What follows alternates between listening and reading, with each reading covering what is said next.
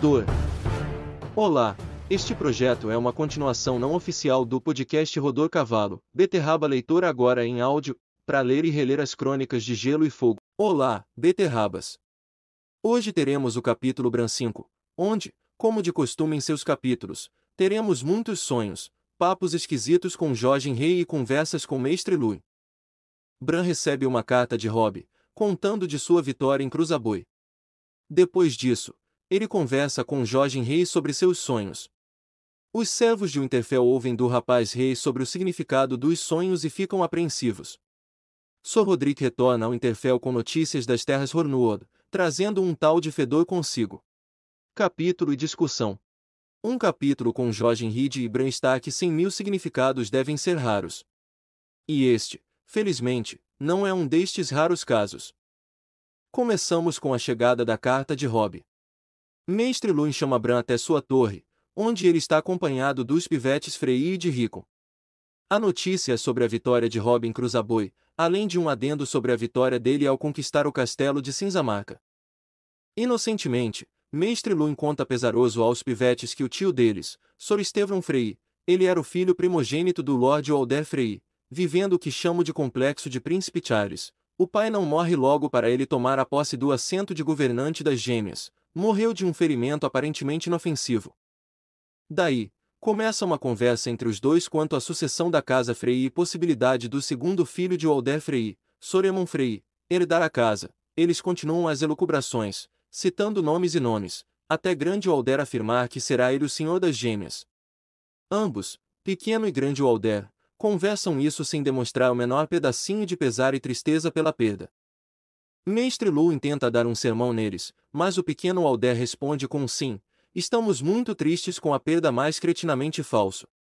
Aliás, quando se contou da morte de Estevão Frei, o grande Alder deu uma encolhida de ombros digna de um foda-se do Joselito do Hermes e Renato. É mesmo? É! Foda-se! Vídeo da referência disponível no Spotify e no YouTube. Uma coisa muito bonitinha nessa parte é o que Ricon fala para Mestre Loon. Diga a Rob que quero que venha para casa. Ricon pediu. Também pode trazer o lobo dele, e a mãe e o pai. Embora soubesse que Lord e Eduardo estava morto, às vezes Ricon se esquecia. E Bran suspeitava que fazia isso de propósito. O irmão mais novo era teimoso como só um garoto de quatro anos sabia ser. Papo esquisito de sonhos esquisitos, Osha aparece quando chamada pelo mestre, levando Bran para o quarto. No caminho, os dois conversam sobre o que há para norte, além da muralha. Osha conta que sabe o caminho para lá procure pelo dragão de gelo e siga a estrela azul no olho do cavaleiro. Além de responder às perguntas de Bran sobre o que há lá, nunca viram um corvo de três olhos, mas também nunca o quis conhecer, já viu gigantes, já ouviu falar nos filhos da floresta, e quanto aos outros, Pouco depois de ser deixado sozinho, Jorge e Meera Rei chegam ao quarto de Bran. O menino comenta sobre a carta de Robb, que não fala sobre um jantar, é relativo ao sonho que Jorge teve e Meera contou, lá no final de Bran 4, mas sim da vitória em Cruzaboi. Relaxa, é a última vez que falo no capítulo. Mas o que segue é bem mais interessante, Jorge conta, a pedido de Bran, sobre o sonho ruim que teve. Sonhei que o mar ondulava ao redor de Winterfell. Vi ondas negras esmagando-se contra os portões e as torres, e depois a água salgada entrou por cima das muralhas e encheu o castelo. Homens afogados boiavam no pátio. Quando sonhei o sonho pela primeira vez, ainda na água cinzenta, não conhecia seus rostos, mas agora conheço. Aquele, a lebelia um deles, o guarda que gritou nossos nomes no banquete. Seu septão é outro. O ferreiro também, na calada da noite, o mar salgado fluirá sobre estas muralhas. Jorge insistiu. Vi os mortos, inchados e afogados. Bran, fofo como é, fica com medo das pessoas que tanto ama e quer contar a eles, mas Meera diz que as pessoas citadas não acreditarão. Temos, então, uma inversão de papéis, com Bran contando de seus sonhos a Jorge. Ele fala dos sonhos de lobo, quando dás largada no verão, dos sonhos que o corvo aparece dizendo para ele voar, e não conseguir, tem os sonhos assustadores com as árvores, e os piores, aqueles em que Bran sonha cair. Estes em especial, acredito eu, são o trauma de Bran quanto à tentativa de assassinato feita pelo Jaime, lá, anos atrás, em Bran 2 de A Guerra dos Tronos. Aliás, tem um simbolismo curioso neste evento. A torre em questão que ele cai se chama Torre Quebrada, uma torre em Winterfell que está assim depois que um raio a atingiu. Curiosamente, no tarô, a carta dos arcanos maiores da torre é desenhada com uma torre sendo atingida por um raio. Seu significado é basicamente problema à frente. Curiosamente, Bran enfrentou um dos seus maiores problemas em sua curta vida, tentar não ser morto pelo regicida. Ouvindo aos relatos de Bran, Jorgen chega à conclusão do que ele é, um lag, também chamado de transmorfo e lobisomem. Se ouvirem falar que o menino tem os sonhos de lobo, o próprio povo terá medo dele, mais por ignorância e crendice que qualquer razão mais racional. Ele tenta rebater dizendo ser um cavaleiro, mas Jorgen retruca com algo de relativa profundidade solene, típica dele. Um cavaleiro é o que você quer ser. Um lag é o que você é. Não pode mudar isso, Bran, não pode negar ou deixar para lá. É o lobo alado, mas nunca voará. Jorge levantou-se e caminhou até a janela. A não ser que abra seu olho, juntou os dedos e bateu na testa de Bran, com força. Depois, noutra hora, Bran resolveu que contaria aos três citados que morreriam. Mikin, o ferreiro, discreto totalmente, assim como septão Shaile, que diz ser bom nadador por crescer às margens do rio Faca Branca. O único que levou a sério foi Alebeli, que resolveu não tomar banho e nem chegar perto do poço. Resultado: pouco antes de Sir Roderick retornar das terras Hornudo, os outros guardas deram um banho muito bem dado no guarda. Uma curiosidade quanto ao nome do guarda avesso ao banho, Alebeli pode ter uma tradução interessante. Pode ser traduzido como pança de cerveja. Apesar dele não ter uma descrição, nem mesmo na wiki oficial, podemos imaginar que ele no mínimo gosta de uma cerveja e ou tem aquela pança de quem bebe muita cerveja, não sei vocês, mas conheço o termo pança de égua.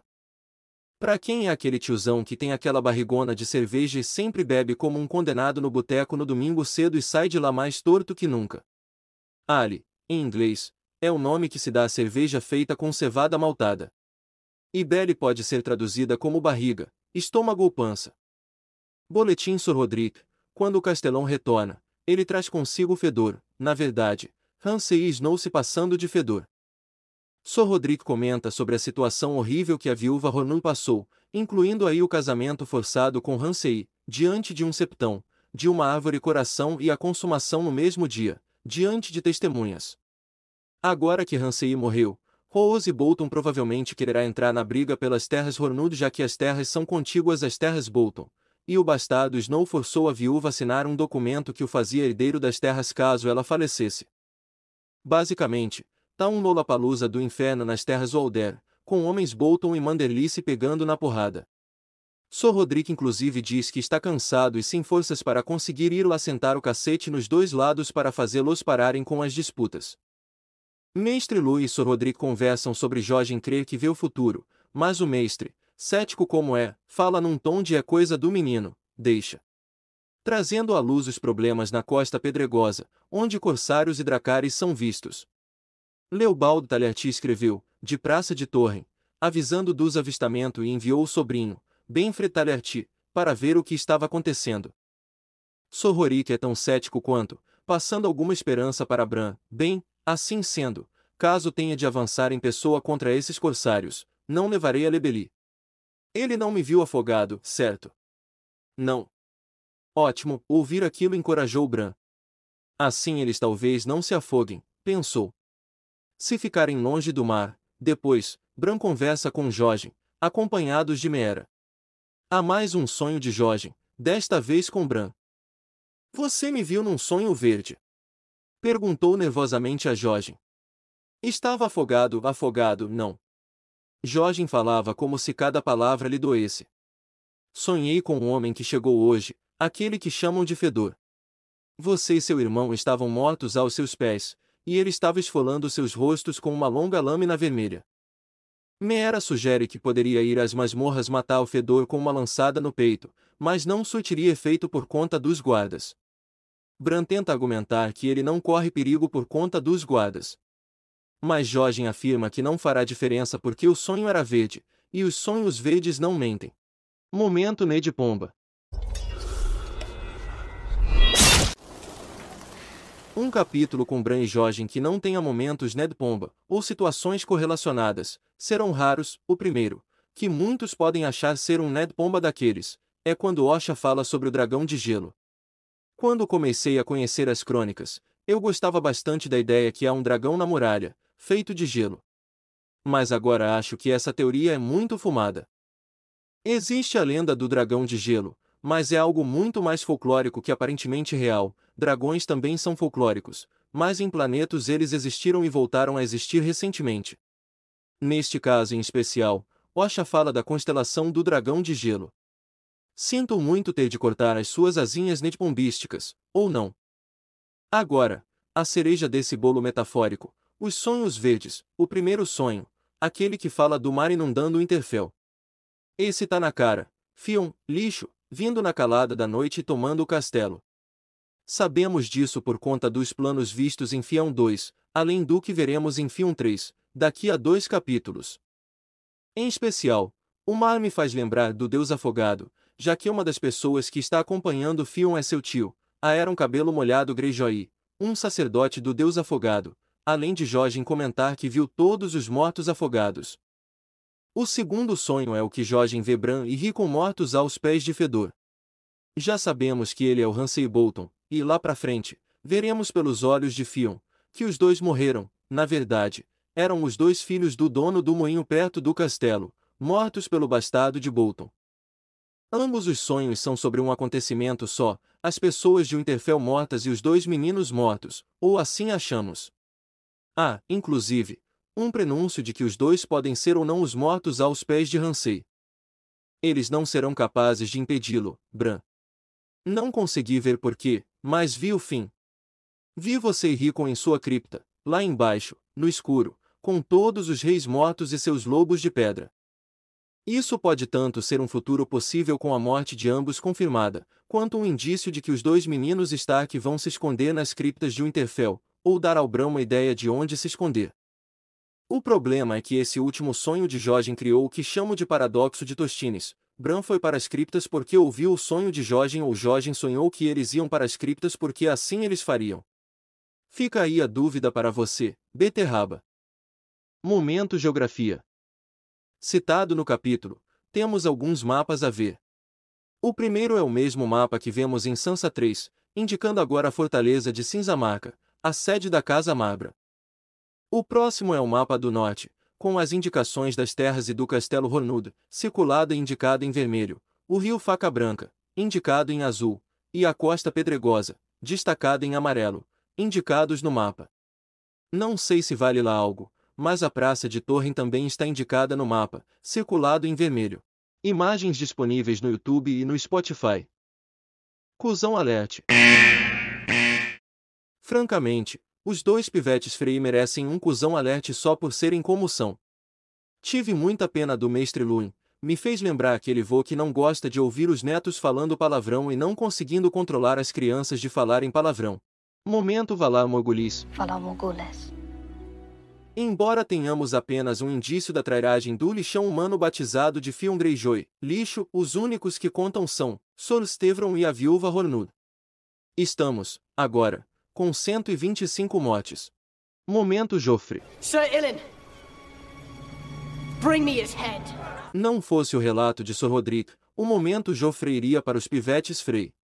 O casamento forçado, o estupro, o cárcere e a morte da viúva Hornud foram bárbaros demais. Hansei, você foi o meu momento Joffre.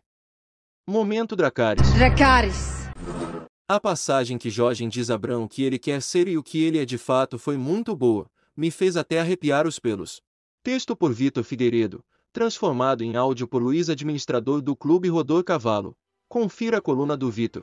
vitor-figueiredo.medium.com Siga nós nas redes sociais, Vitor Figueiredo 1428 no Instagram, Vitor F1428 no Twitter, Vitor com C, e no grupo do Rodor é Beterraba Leitora. E Clube Rodor Cavalo no Instagram, YouTube, TikTok, página no Facebook. E no Twitter é Clube Rodor Cavalo sem E. Todos os links estarão na descrição. Rodor!